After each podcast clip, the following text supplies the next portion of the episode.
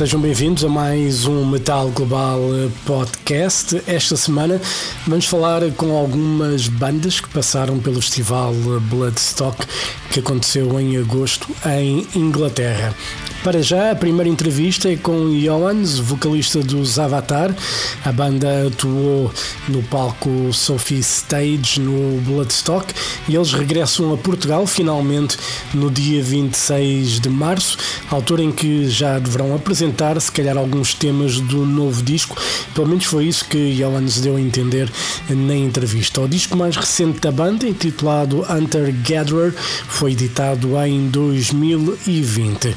Sem mais demoras, vamos então à entrevista com Johans, vocalista dos Avatar. Metal Global. You guys been back on stage now after a pandemic. Yeah. How how does it feel to be back live on stage? Well, now it's been enough of it where it feels like it's just the way it's supposed to feel. But back we were back in September, October last year, we were probably among the first European bands that come came back to tour to the United States. And the first show there, that, I'm telling you, was crazy. Like uh, I was about, we were all about to choke up before the first song started. Like, oh no, no, we have to play. Like it was to take that in and to remind yourself, what do you work with? What's your job? This is stupid. Wow, you know that all these things. So that was incredible. Now, I don't know, like it feels, you know, I'm more back in business. I know what it feels like to do this again now. But I guess what we keep with us, bring with us from that, is still that it feels every time feels very special right now. There's nothing, there's no more being spoiled about it. Yeah. And did you feel a difference in the crowd now than before the pandemic? Yeah, yeah, like definitely same uh, same vibe I think with people there that oh yeah, this can't take things for granted the same way. And let's see how long that lasts, you know, but at least for now, everything in terms of just I think and I think it probably goes for all arts and culture right now with it. We don't get to do this when we have to fight for survival, you know. Uh, but now we are getting to do it, and it's important to enjoy it and make the most of it and make it matter.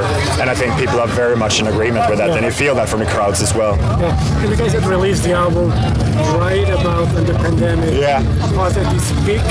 Uh, were you guys thinking of delaying it or was just, you know, fuck it, you know, we have the album done, let's put it out anyway? Yeah, that was exactly the reasoning. There was never a real. Of course, someone had to say it out loud. Should we postpone? But the answer was no right away. We uh, just we had been so open with the fact that oh we're recording and it's coming out and da da da. We had to postpone it like three months because practically we had to wait. Okay, let's see. Is the world ending or is it just gonna suck? Okay, it's just gonna suck. Okay, but then you know you lost that window for for whatever needs to be done, and it felt like I, this. So our fans knew it was coming. People knew it was coming, so we want to put it out. We don't feel dishonest to hold on it, hold on to it, and also for us because er, no matter what happens to an album in 10 or 20 years, it's being made when it's being made and it's part of that story in your own life. And you have to put it out in a time when you still can kind of relate to what you have done before you move on to the next phase in life because the next album is always fed and informed by what you did before.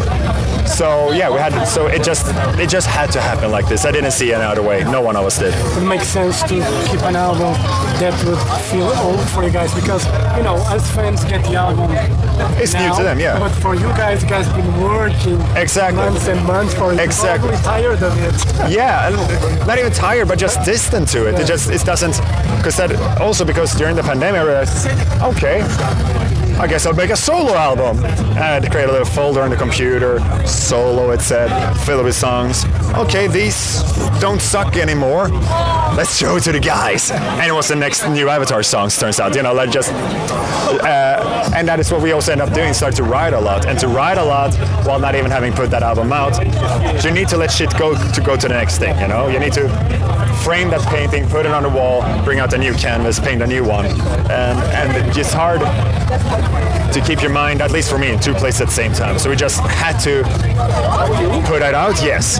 Show everyone we did and be proud and promote it yes. But also get rid of that shit so we can do the next thing you know for a new album? You guys have stuff done or? It's done. It's coming out early next year. Okay. And so coincide with the tour. Yeah, well, it was.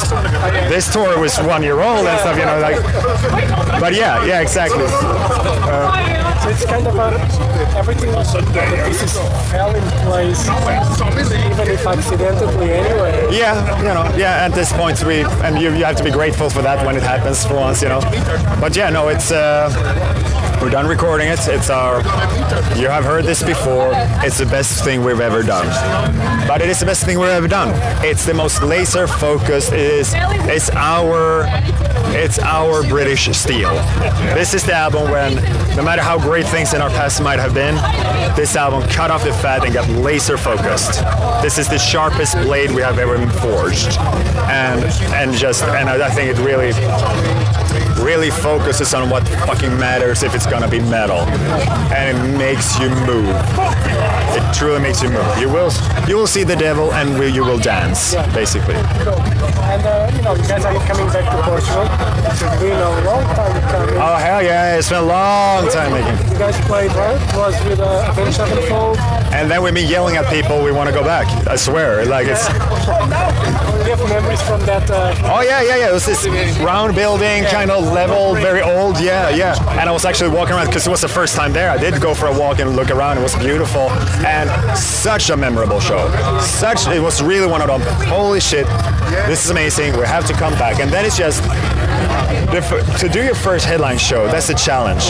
To open that door once, to prove that you can do it, and then if you do well enough, people will start calling you instead of you calling them. So we, for instance, we had this just the okay, the pandemic fucked us over, but another country in Europe where we had that was in Hungary. That we have been opening for bands in Budapest a million times. Then we finally got to do our own show. It sold out, and I was like, okay, shut up, book us forever. And we just that is you know Portugal. We need that. You it's going.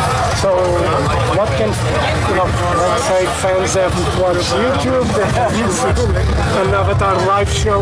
You know, it's an amazing experience for those who witness an Avatar show. But in your words, what can you say to for people to come to the show? It's an unapologetic debauchery of a metal circus and all that entices. We, you know, it's uh, again, we do things to make you move, and we do all of the things, and uh, you know, especially when it's a. Uh, you know, when you finally come to play to Portugal after all these years, our ball sacks are this full, and this is on audio, so but I make like orange-sized shapes with my hands, and just it's gonna we're just gonna spooch all over everyone, metaphorically, in just terms of what energy that needs to be unleashed now. Right, yo, and thank you very much for your time. Thank I'm you. Looking forward. I, know, I saw you guys here. Eight years ago, someone told me. Yeah, I don't know how many years ago it was. You guys were supposed to play the Sophie stage, and then graveyard canceled. We got yeah, their slot. Yeah. Yeah, and it was the best thing that oh, that was a lot of fun. Yeah, it was a good day. It was a great good, day. good memories. All right, John. Thank you very much. Thank you very Have a great day, and uh, I'll see you in Lisbon.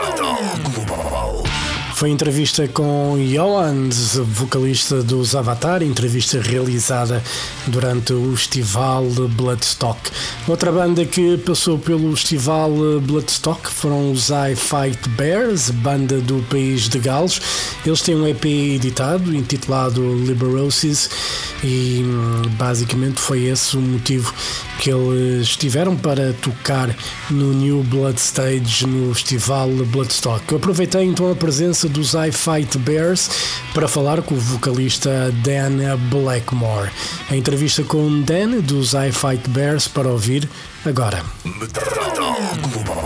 How was to play Bloodstock? Oh, what an experience! Like absolutely, like the best day ever. Like so, for a band perspective, for us to go from what we've been doing in the last uh, like year to this, it's like it's like a culminative like sort of experience of that's the best we could have done. And it's amazing, an amazing experience. Hopefully, it continues from now on. But yeah, what a, what a day, what an experience, and it was amazing. It was really the hits, very unusual. Well, we're not used to it. like, but we literally had about three showers today already. So i have come out, we've gone back, we've got changed, we've had another shower. I'm still sweating. So, but yeah, like I'd rather this than the rain, to be honest. So yeah, it was, it was wicked. It, it, it was really tough up there, um, but we we've been drinking water all day, so yeah, it hasn't been too bad. Is Yeah, that. yeah, it's been good. Crazy. Anyway, and you guys got your blood Bloodstock by winning Metal to the Masses. Yes. South Wales. Yeah. How was that whole experience? We originally, for the last couple of years, decided that we didn't want to enter something that was competition based. Um, but this year, because we've released our new EP and it, the traction from it was doing so well, we were like, let's let's give it a shot. Let's let's try it. At least you know, let's do it once, and at least we can say we tried it. Um, not in our wildest sort of dreams. We thought we'd get through to the final, let alone win it, because there were some incredible bands uh, on the final. And as soon as Simon announced our name, it was we were at the back ready to go. but yeah, it was it was great, and we've had like nothing but support since we've won, and it's gone amazing. So. You were not confident if you're going to take it or It was it was mainly because of the caliber of bands. Like the, even the guys like who have won, who are still playing that stage, like they're amazing. They're so good. Um, and even the guys that were in the final with us, they were incredible as well. Um, I had a feeling deep down that we probably were going to do it. We probably could do this. Um, but when they were announcing at the end, we were like, maybe, maybe not. But yeah, we did enough, and yeah, happy days. Yeah, I remember Simon saying that you guys were one of the tightest bands he had seen live. he, oh, it, like we, we first thing we said to him was like, oh, thank you so much, you know, for everything, and he, and, and for him to like just sort of be taken aback and say, like, you are literally one of the tightest bands I've seen. Like that meant a lot to me because it's nice to hear that you're going in the right direction, because um, you're not always going to get all that support. Especially from people who aren't close to you, so they're going to be picky and they're going to have their own opinions. But for someone who'd never like necessarily seen us before, for him to say that was was amazing. Yeah. It was great. Did you guys rehearse much normally? We uh, probably about once a week, at least once a week. Yeah, yeah. From now on, we- that's all. That's all we really do. Even on like an off season when we may not have a gig for a couple of weeks, we'll still at least practice once a week, um, just to keep us like like sharp. Really, you know. I I will drive to work and I'll just practice in the car because it's a little bit easier for me with no gear, but at least then it keeps me sharp and I've like in the last two years I really like perfected what I've been doing so I just I'm still learning um, but I feel I'm, I'm a lot better than where I was before so And then, you know, for a new band, what is the most difficult? You know, after a pandemic, two years of pandemic where everything just came to a standstill. Yeah. You know, for a new band, what was the biggest or most difficult, you know, part of it? Because I'm sure for, you know, for bigger bands was difficult. For the starting Smaller band was probably like, what the fuck are we doing? yeah um, we had like music that was like kind of ready to go and we we originally were going to release it as it was but we decided to re-record it in like a B like in B and rather than like the the, um, the, the settings we were going to do and then we were like we would just perfect those tracks and then we were like I think we're ready to release something now and we released Trainbreaker last September October and then we had such a like a big kick-off with that and I was like, well, we'll just release an EP. We'll do it as an EP. We, we were originally going to do one single and see how it goes, but we were just like, we have to do this EP. All this, this sort of tracks that we recorded in the last two years through through the pandemic, like going back and forth. We finally released them, and they were like, wow, we, we weren't expecting this kind of traction, but it's it's just going up and up and up. It's amazing, and we've already got like a good sort of five tracks, six tracks ready to hit another EP, which we're planning on doing probably in the next couple of months. So And uh, you know, obviously, the way people listen to music these days varies. You know, old school metalheads they prefer to buy the physical. yeah, Younger generation, Spotify, Spotify, Apple Music, yeah. Uh, for you, what are the advantages and disadvantages of both? physical. Yeah, I, th- I find like a lot of like sort of musical. I hope I say this right. Musical, like kind of purists. Well, appreciate a physical copy more. Um, you can get it signed, you can have it like that's like yours to keep. You know what I mean? Because like with Apple Music and Spotify, you're paying for licenses and stuff like that. So new generation, they're probably used to that sort of quick access of being able to download like music straight away on the fly. Whereas like a lot of like sort of people have inboxed us on the group and on our Facebook page and Twitter asking if you've got physical copies. It's nice that we were able to offer that to them as well. Because if you're just one way, then you're, you're kind of like grouping yourself on one direction rather than both. So it is nice to see like people buying CDs. Um, we, we started releasing like different kind of merch recently, like posters and stickers, and like people are like really enjoying it and buying it, and it's great. So yeah, yeah, it's cool. The pandemic was good for you guys, you know, to, you know, to good, when I mean good, mean to focus on the music side of things and to, as you were saying, to perfect those songs. Yeah, yeah. So we had our first proper show last October in uh, Halloween, and it was about a 250 people show. And in the last two years, as well as perfecting our music, we we found that we were kind of perfecting ourselves and our instruments and how we are vocally. Drew, uh, Chris, Maggie, Scott, like all really perfecting our arts. Like I feel so much more confident as a vocalist now than I did before. I don't know what it is. I just feel like a lot better in the last two years. I feel I've had the time to really like learn and grow. Discover your voice. Uh, yeah, and, and I'm sure it's the same for the guys as well. Like our like our first sort of music we released is really good. We're proud of it. But like the music we're writing now is like so much. It's a step up. And like even our next stuff we're gonna release is a step up again. So. And uh, what are the plans for live shows? What are you guys going to play and do? So we we've got like we've got quite a perfected sort of live show at the moment where we use sort of like uh, backing tracks and like uh, light visuals to sort of display the music we're doing. We are um, thinking about sort of adding like different sort of lighting techniques. Um, do I say lasers? I know it sounds a bit cheap, but we're, we're, we're trying to always perfect our show and like basically just perfect ourselves. I think that's the most important thing. So yeah. Right. Thank you very much for your time. You know, I saw you guys there. It was nice. Pleasure. I was there like for Yeah, 10 yeah. minutes, but it was cool. And, uh, you know, hope to see you guys on tour and come to Portugal. Will be as warm Uh, as here, but Absolutely love to. Thank you. Lovely to meet you, man. Right. Thank you so Thank much. you very much. You too. Thank Take you. care. Metal Global foi entrevista com Dan Blackmore, ele é vocalista da banda I Fight Bears e estiveram presentes, obviamente, no festival Bloodstock. Quem marcou presença também no festival Bloodstock foram os britânicos Blood Youth, eles que editaram em 2021 Visions of Another Hell. A conversa então com Chris and Harry dos Blood Youth. Metal Global. two years of pandemic, now back to live show. How does it feel for you guys to be back on stage? Oh, it's amazing. It's like being born again. It literally is like being born again. Yeah. How was the pandemic for you guys? You know, as a band, you know, obviously a lot of bands had some problems. You know, bigger bands had their problems as well. But for you guys, you know, as a smaller band, what was the main issue for you guys during the pandemic? Inability to play live, mainly. Yeah, there was a lot of issues that kind of came from COVID that kind of stunted the band. Uh, everything from members leaving and to you know touring schedules being clashed for the forthcoming years.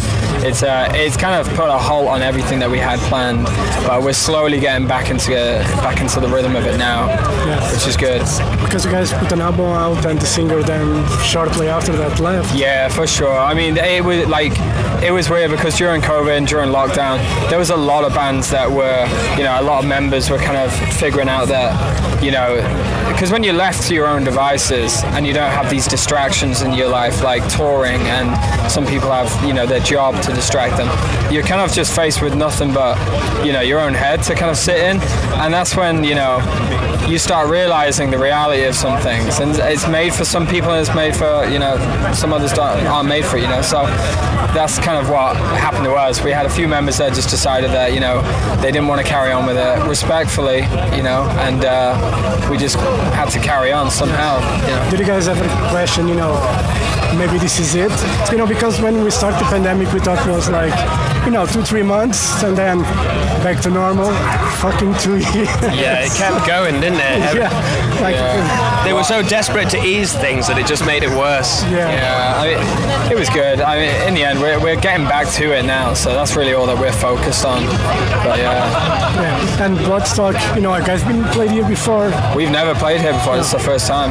Yeah. And uh, are you guys enjoying this heat? It's the first. I've been coming here since 2013, and Is it normally like this? never. Right.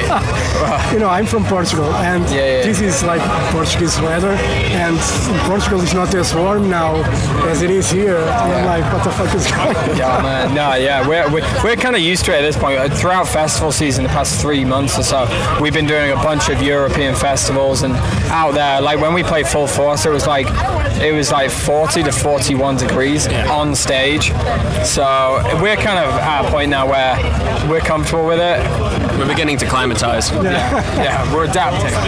And when it comes to Blood Youth live show, for those you know who are listening to the show and don't know you guys, what can they expect when they go to see uh, Blood Youth show? When you come to see us, there'll be mosh pits, there'll be big soaring choruses, there'll be two steps, and there'll be fun. Cool. And uh, you guys going to play later on? Are you expecting many people? You know, it's complicated when you have almost playing at the same time as some other bands. I don't Yeah, know yeah. So we're, we're clashing with Barry tomorrow this time. We're playing at 25 past five. Um, if there's one band on the festival that we wouldn't have wanted to clash with, is them because they're our brothers. We've toured with them so many times, and we share a lot of the same fan base. So it's going to be interesting. But we, we know that there's going to we know that there's quite a lot of people that are here for us too. So either way, it's going to be a good show. Nothing's going to change for us. Yeah. And uh, are you guys still on writing mode, so to say? Because you know, even though the album was out, you know, not that long ago, Mm. but you guys continue writing and stuff. Yeah, we're trying. We're trying. We obviously just have not toured this album at all, and we still got a tour coming up to support this album. So COVID's kind of shifted our gears a little bit like that into, you know, a slower pace and just trying to get things ticked off. But at, you know, at, at a pace, we are writing. Yeah, we're not writing to like some degree of like, you know, stress or anything like that. We're just kind of trying to get it done naturally. There's no deadline on this, which sometimes is uh, a good environment to be creative inside of. Yeah, and uh, you know, because I've seen bands that release an album during the pandemic, and then they took advantage of the pandemic to make another one. So they're like touring forty records. That would be a bit weird in a way, and wouldn't make much sense. I don't know. What do you guys think? I mean, it's weird because like a lot, a lot of bands, uh, a lot of bands would like try to counteract what happened in the pandemic, like releasing albums in the middle of it, and then in the end, just everyone fucking forgets the album. You know, kind of like Neck Deep. Like they released an album and then just a month later, everyone fucking forgot about it, and now they're writing more and more and more. And so it's like you have to plan and adapt yourself, you know, and it was such an alien thing to everyone. Bands like Code Orange, they really fucking paved the way for like how to deal with this shit. And uh, unfortunately, after they did what they did with their live uh, stream, it put a lot of pressure on the scene because you know they knew it as well. What they were doing, they were stepping it up to a degree that not a lot of people could reach, um, and it was incredible to see a band do that, especially as like DIY and homegrown as Code Orange.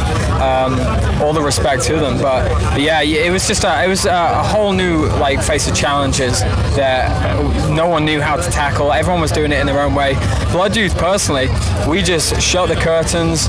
We put like a, a "Be Right Back" signal out, and we were just like we just opened our eyes again once it, once it was over.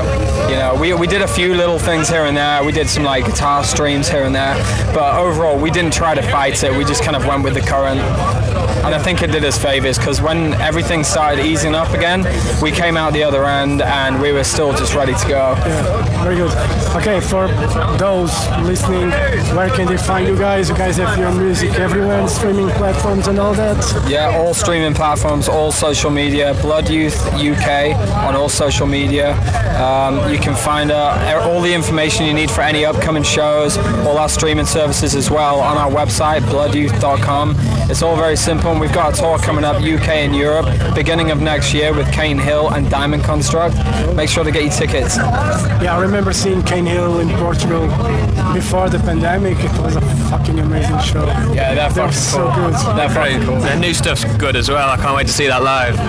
It's I, I mean, especially the guitar player.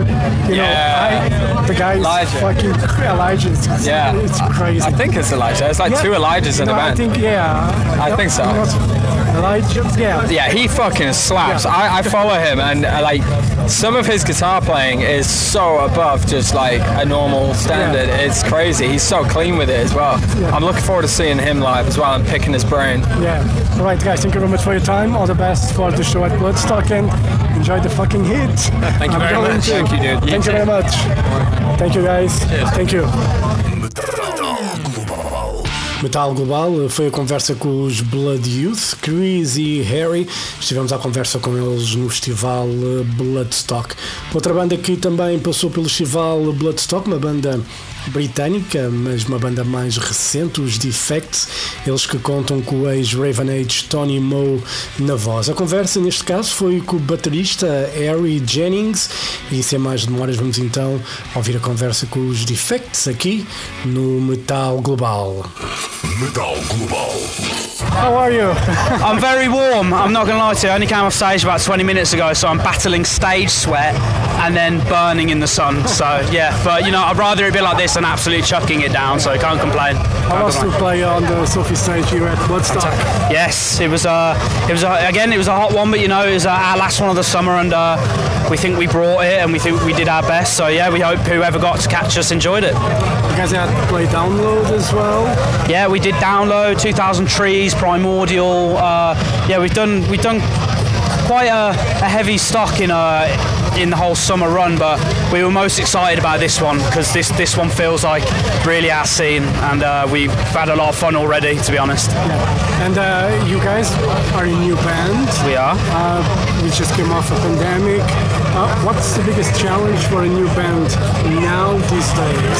I think the thing is, it's getting yourself noticed. I think it, there's a lot of saturation out there, and I think it's doing something that catches people's attention. And all at the end of the day, it's all down to the music. Like the music, after like after everything, the music speaks for itself. And I think if you've got a product that you truly believe in, and you've got songs that you you can listen to yourself on your morning commute, you know, like then I think if you put everything into it, like someone's got to take notice. So we just put everything into it. We stopped our lives and we said, if we're doing it, we're doing it, and that's what we have. And here we are at Bloodstock. So yeah, And uh, you guys have released two videos so far. We have. Music-wise, what can fans expect from Defects?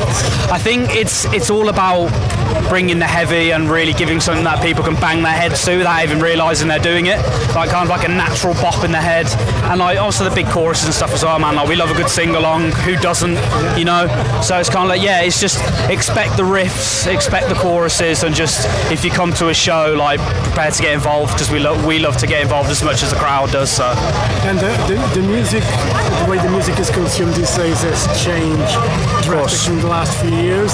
Uh, for you guys, is it worth it to put an album out, or it's preferable to release like videos, singles? What's the frame that you guys are aiming? So I think the thing is, it really depends on your genre of music. To be honest, like depending on how you want to start releasing things. But for us, it was like getting music out as soon as possible and doing great videos to go along with it. To like, because we knew we were doing some shows and stuff, so we wanted people to know the songs. Um, and there, there, we have got an album ready. It is in the bank, uh, but we're just building up to it and making sure we've got the right amount of people for it to fall on like the right the right ears and not be left in the dark sort of thing because we're really happy with what we've come up with. So biding our time. We've got a single coming out next month. So yeah we're just wait, waiting on uh, waiting things to build a little bit more. And I think is the right time to release an album. well I mean you never know really. I mean it depends how long you've got to make it how long you've got it in the bank and who's behind you really you know? Like I think it like making sure you're doing enough stuff around it enough live shows enough promotion things like it's really hard these days 'Cause like you said at the start it's like getting yourself noticed these days is a very hard thing. So you want to make sure that something you've put your blood sweat and tears into isn't falling on deaf ears if you know what I mean so it's just it's it's playing it by ear a lot of the time Yeah. and then finding the right place to just to just drop it on people you know even though having like uh, you know members that have played in other bands before. They have that experience, but still, when you start a new band, still a new band. Of course, yeah. I mean, you do draw on a lot of past experiences. Like I've been able to do that a lot, and like Tony and Luke, and like we all come together on our, our old past experiences. But nothing can prepare you for like starting a new band right from the scratch. And I think like we've, I think we've done quite well. Like we, we announced ourselves in like December last year, and here we are at Bloodstock. So I think really, if you, if you do put your mind to it and you do put your energy into something, then someone will take notice. Is there excitement or nervousness or both when you start a new band? Oh, it's terrifying. It's absolutely terrifying because I think you've got. Th- There's a lot riding on, especially if you've been in bands before. I think like there's a lot of like people waiting to see like, and a lot of people waiting to see if you'll fail. I think that a lot of the time, but also there's more people wanting you to succeed and like pushing you forward in it. So again, like we were just showing our friends and stuff the music, and they were like, "You get this out, you need to get this out." So that's what we did, and here we are. So yeah, no complaints. But it is terrifying. but I don't mean to put anyone off because do it, absolutely go for it. But yeah, it's a good nervous though. It's Yeah. a good terrified, you know. So, what are the plans for Defects for the next few months? Ah, here we go. So we've got our headline tour going out in October. We're announcing that on Monday. Um, we're using the opportunity today to just get that out there. Yeah, we've got a tour going out, a headline tour. It's about eight or nine shows, uh, and yeah, we're just going to be playing all the, over the place: London, Birmingham, Cardiff, uh, Manchester, Bristol, all up and down the country. So if you're about, come down. It's going to be hot, sweaty, and we've got a new single coming out in September to coincide with it. So. And will you guys be up for a support European tour? So yeah, that is the plan in the new year. We're, we're looking at all options, and there are a few exciting ones on the table. So we're going to pour our effort into our headline tour and uh, and our new single, get that out there, and then next year you'll uh, see us make our debut in Europe. Where fans can find you, obviously, social network is where people normally go, or Spotify or Apple Music to find bands. But where can they find the band exactly? Because if you search for defects, you go back to a punk band. Of course, yeah. So Facebook is uh, slash defects. Uh, Twitter is we are defects. Instagram is we are defects. It's either defects or we are defects, and we're on everything: Twitter, Instagram, Facebook, TikTok, Spotify, Apple Music. So we are there, and just keep having a look if you can't find us because we are definitely there. Scapegoat and End of Days are out now, so if you can't find us, find the singles. Right, thank you very much for your time. No All the worries. best, and hope to see you guys soon in Portugal. Pleasure. Because, you know, it feels like Portugal anyway. Yeah, it does feel like Portugal. You're not wrong. No, no, we'd love to come. We'd love to come. Right, thank you very much. Thank you. Right. Thank you so much, man. I Thank you. really appreciate your time. Thank you. Metal Global foi a conversa com os Defects, neste caso com o baterista Harry Jennings, que realizámos no festival Bloodstock. Também pelo Bloodstock passaram os Nómados, eles atuaram no New Blood Stage, eles contam na formação com um elemento português, é o Frederico, e depois do festival Bloodstock estive à conversa com o Freddy, ele que é guitarrista e vocalista da banda, e também com o outro guitarrista dos Nómados, o Neil. A entrevista já foi feita via Zoom, eh, porque na altura no festival Bloodstock já não havia muito tempo para fazer a entrevista, mas mais vale tarde que nunca, feita depois. Os Nómados que têm o disco de estreia Axis Primordial a ser editado no dia 25 de novembro. Se quiserem o formato físico, podem passar pelo Bandcamp da banda e também, se quiserem, só o formato digital, por exemplo, no Bandcamp eh, está lá toda a informação de como podem comprar o disco Axis Primordial. Sem mais demoras, então, a conversa com o Freddy e com o Neil dos Nómades para então ficarmos a conhecer um pouco melhor a banda. Metal Global. Oh, we can start and uh, because we met at Bloodstock and uh, you guys played the New Blood stage. Uh, it was on August 12th, and um, I, I start with Neil. Neil can start saying, but how did the show go? First of all, Uh, yeah, like was was great, man. It was great experience.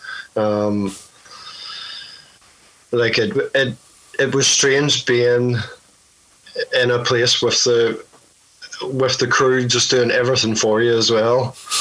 Um, because obviously, you know, you go to places most of the time. You set up your own stuff, and you know it's really only the sound guy you have to deal with. But you know they had a full team of like you know really experienced people, and it, that was the strangest part for me to get used to. But like I felt it went okay. Like everybody really enjoyed it, so It's good, Fred. Absolutely. yeah. yeah, it's totally, totally different experience. You know, from what we're used to it. Uh, it was it was amazing, really. Like Neil was saying, we had the stage crew there to help us with, you know, backstage, and it was, pretty much like military operation. You know, uh, Yeah.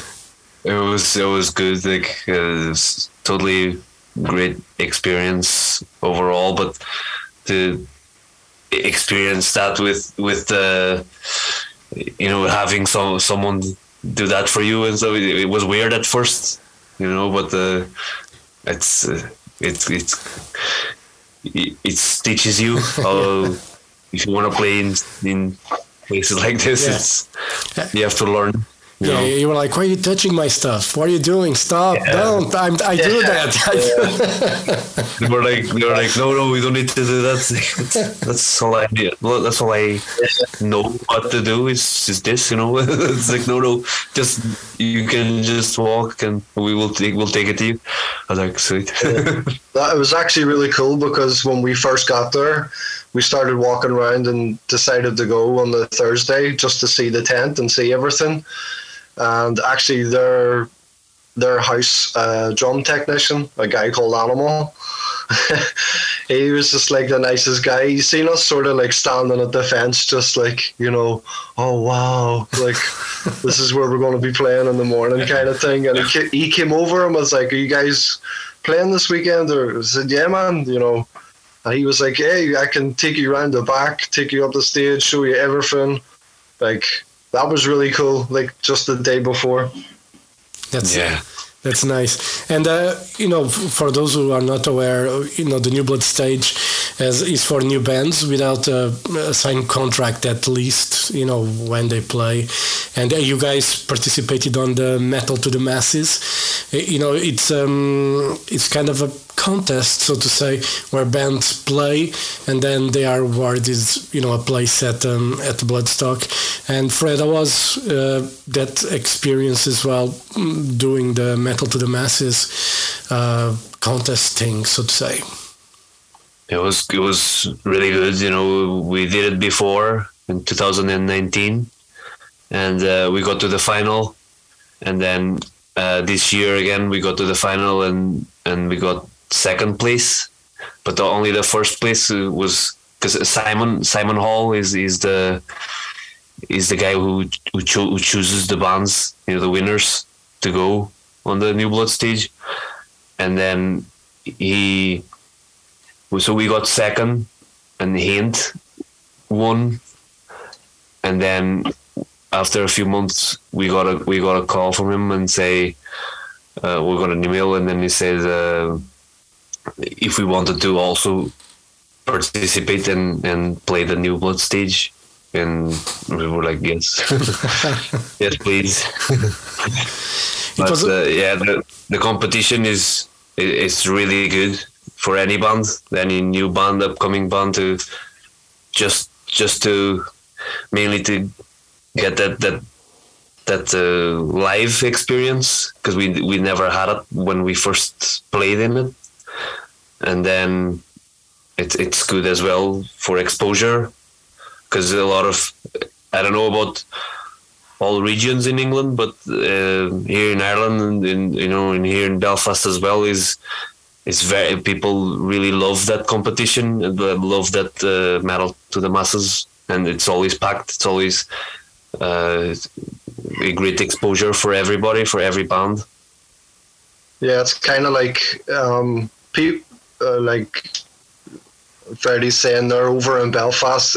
When that when that comes around every year, um, and not just up here. There's there's a lot of people still come from down south to see the competition up here, and ev- everybody sort of treats it like it's its own small festival. You know, people actually go not so much to you know like make votes or things like that. People just go because there's like six bands playing every week. You know, and people just love hearing different bands. So it's kind of cool, and even the people that take part in it, don't even treat it like a competition, really. Yeah. You know, Yeah, very sense of community. Yeah, that's good. Uh, it, it's sometimes it's hard to. Be, well, I, I'm old, and I'm from a time where there was um, a lot of uh, rivalry between bands, and the camaraderie, Oh, yeah. the camaraderie wasn't there at all.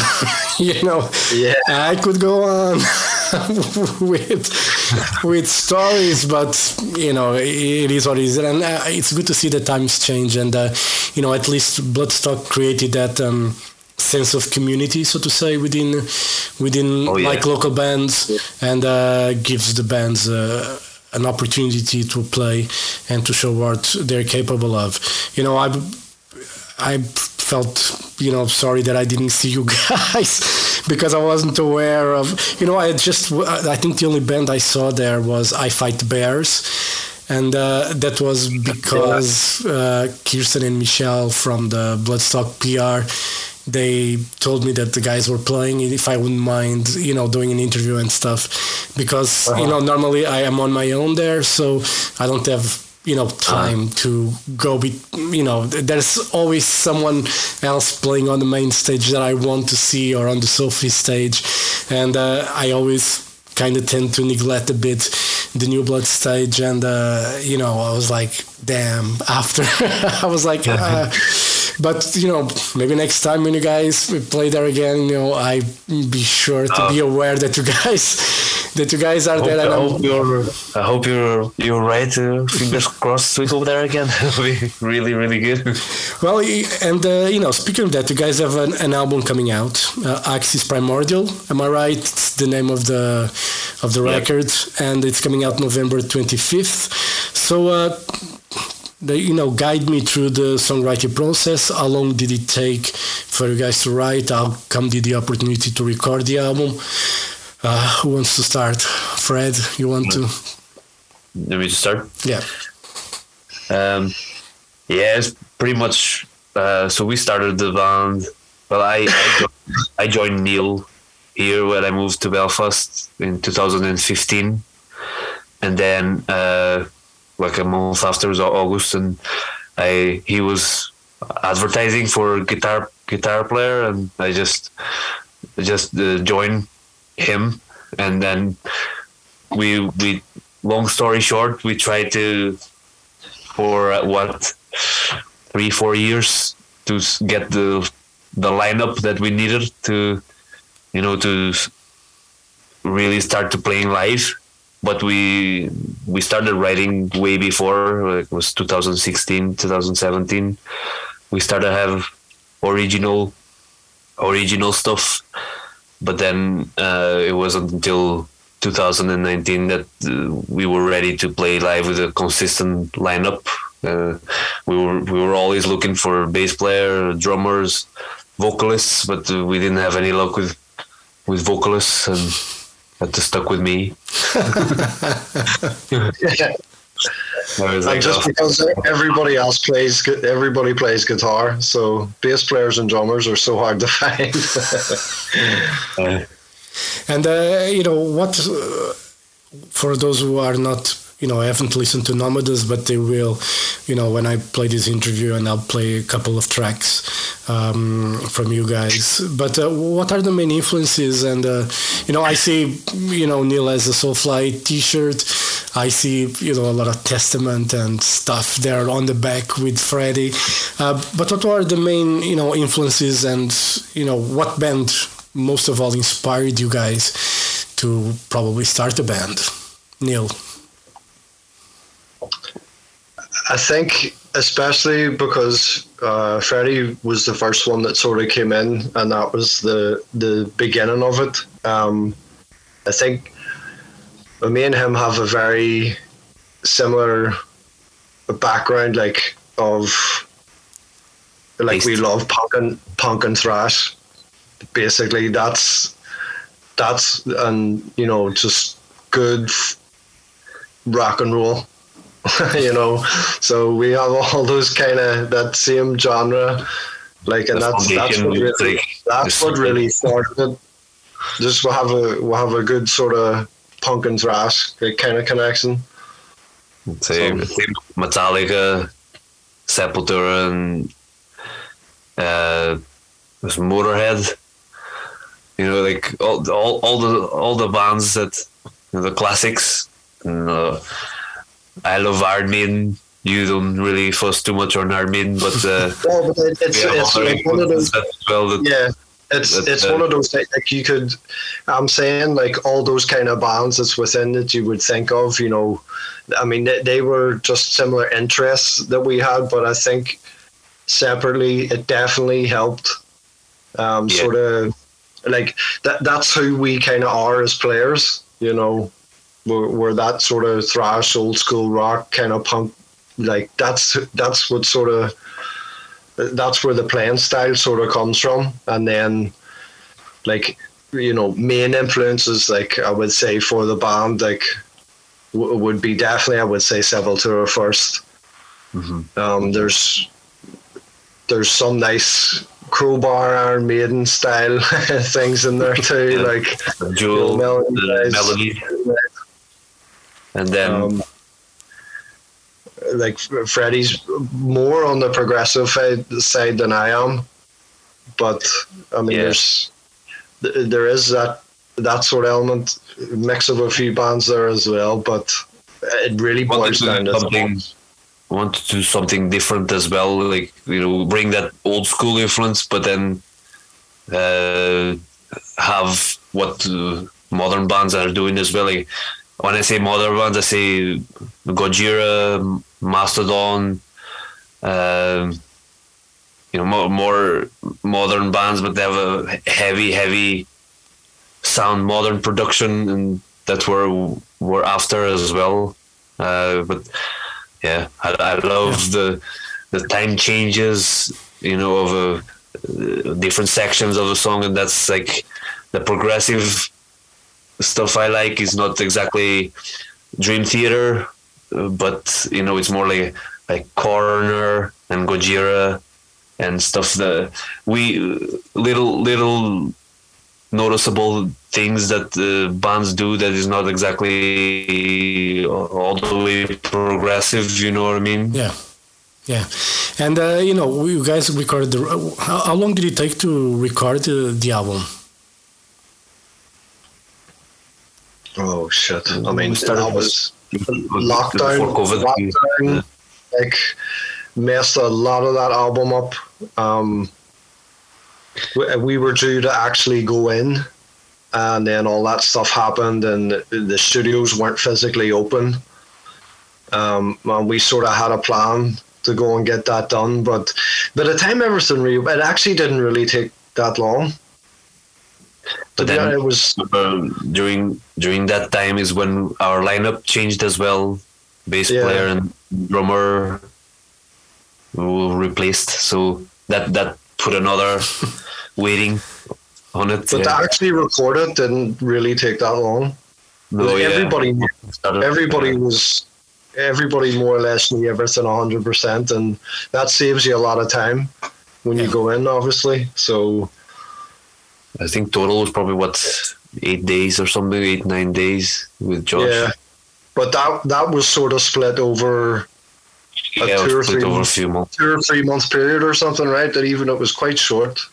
Wasn't no, But it was probably eight actual days of, you know, if you want to call that work. Yeah, I think the drummer the drummer came in right last, uh, Brett, and he just done he done a twelve hour day, right? And just got most of those it was over two days, but yeah, it was pretty much. but those, one I think yeah. the the last day he had was like just a twelve hour, right? Like yeah, yeah. I know those days. You know those long days. Yeah, anyway, but not Yeah. playing drums or anything like that. Just you know working Yeah. normal life. Anyway, Yeah. so the album is coming out in November. Obviously, you guys are on all digital platforms. Uh, they can find you by searching Nomadus. Um, on Instagram is Nomadus Official, and uh, you guys have a single a single out that people can check out already. That you guys uh, are going to send me, so I can play as well that track. Anyway, it was released today actually. Yep, exactly. The day we're doing this interview, it was when the single was released. And um, you know, what are the the touring plans? Obviously, you guys have jobs because you guys are just starting starting the band and everything. But uh, touring wise, what are the plans? I know you guys had to, to cancel a show recently because Fred had knee surgery, but um, you know, moving past that, uh, what are the plans for um, for you guys? Uh, the, the next, the kind of big one's February. That's the UK tour. Uh, it's a, yeah, it's a tour with a a band from England. Uh, Secret. Yeah.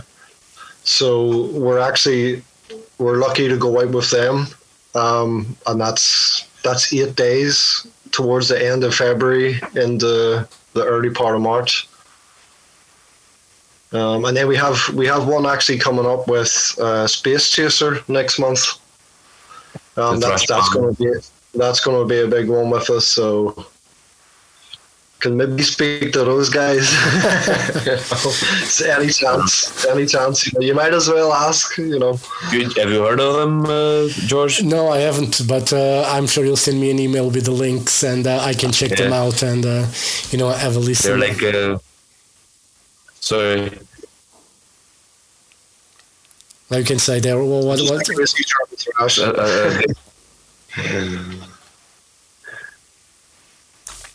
think the internet is kind of delaying things on your end, Fred. uh, no, I was saying they're they're like uh, German thrash metal. Okay. And uh, very very similar to bands like Gama Bomb. Okay. You know, like Gama Bomb, they're they're from here actually. Yeah. Yeah, very good thrash metal. I, I, I like that. I it's like- like almost vocals, but you know that old school feeling to it. Yeah, I, I like Gama Bomb and the pajamas that the singer always dresses on stage. You know, he mm. always has those pajamas, bottoms or whatever he wears. It's always, you know, it, it, it's always cool to it's always cool to see. Anyway, but you know, is it easy for guys to to rehearse? Um, what's uh, what's normally the um, you know the frequency that you guys rehearse? Usually, usually two nights a week. We always try to go at at least two, um, because we all have jobs and different different rotas and stuff. So it's not always um, it's not always easy to be compatible with everyone.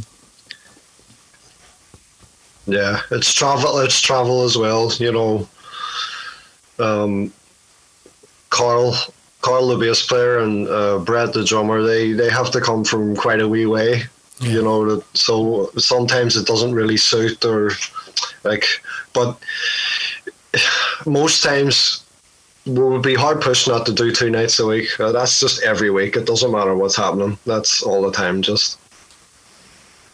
That's good. All right, guys, thank you very much for your time. Um, I'm sure we'll talk soon again. I see you on the stage somewhere. Um, And uh, Maybe the, maybe maybe Portugal. yes, well, Oh, yeah. yeah. we have to find Let's a way. go. You know, at least the Portuguese link is there, and uh, you know, I, I'm sure it won't be a problem. You know, well, it's just finding the right timing and all that, and uh, I'm sure something can happen. So, uh, you know, all the best for Axis Primordial out November 25th, and uh, you know, you can always listen to the guys on whatever digital service, Spotify, Apple Music, Deezer, whatever, you know, floats your guys' boat to listen to music these days. You know, buying the physical you know thing is for me still the best thing but you know we have to adapt to new technologies fred neil thank you very much for your time and uh, hope to see Thanks you guys lot. soon all right Cheers, George. Okay, well. Obrigado. Metal Global foi a conversa então com Freddy e Neil, eles fazem parte dos Nomads, banda da Irlanda do Norte e que passaram pelo festival Bloodstock. E assim termina este Metal Global Podcast especial Bloodstock 2022 e pronto, eu volto no próximo programa. Dúvidas ou sugestões? Envie e-mail para jorge.botas.rtp Podem passar pelo Facebook, fazer like na página do, do Metal Global e podem me seguir no Twitter e Instagram em Mountain King. E pronto, se preferirem a versão com música do podcast, é passar pela RTP Play e procurarem pelo Metal Global que há de lá estar a versão Metal Global com música das bandas que ouviram aqui em entrevista. E pronto, eu volto no próximo programa. Um forte abraço. Children of the night, you will live through the centuries to come, as I have lived. Good night.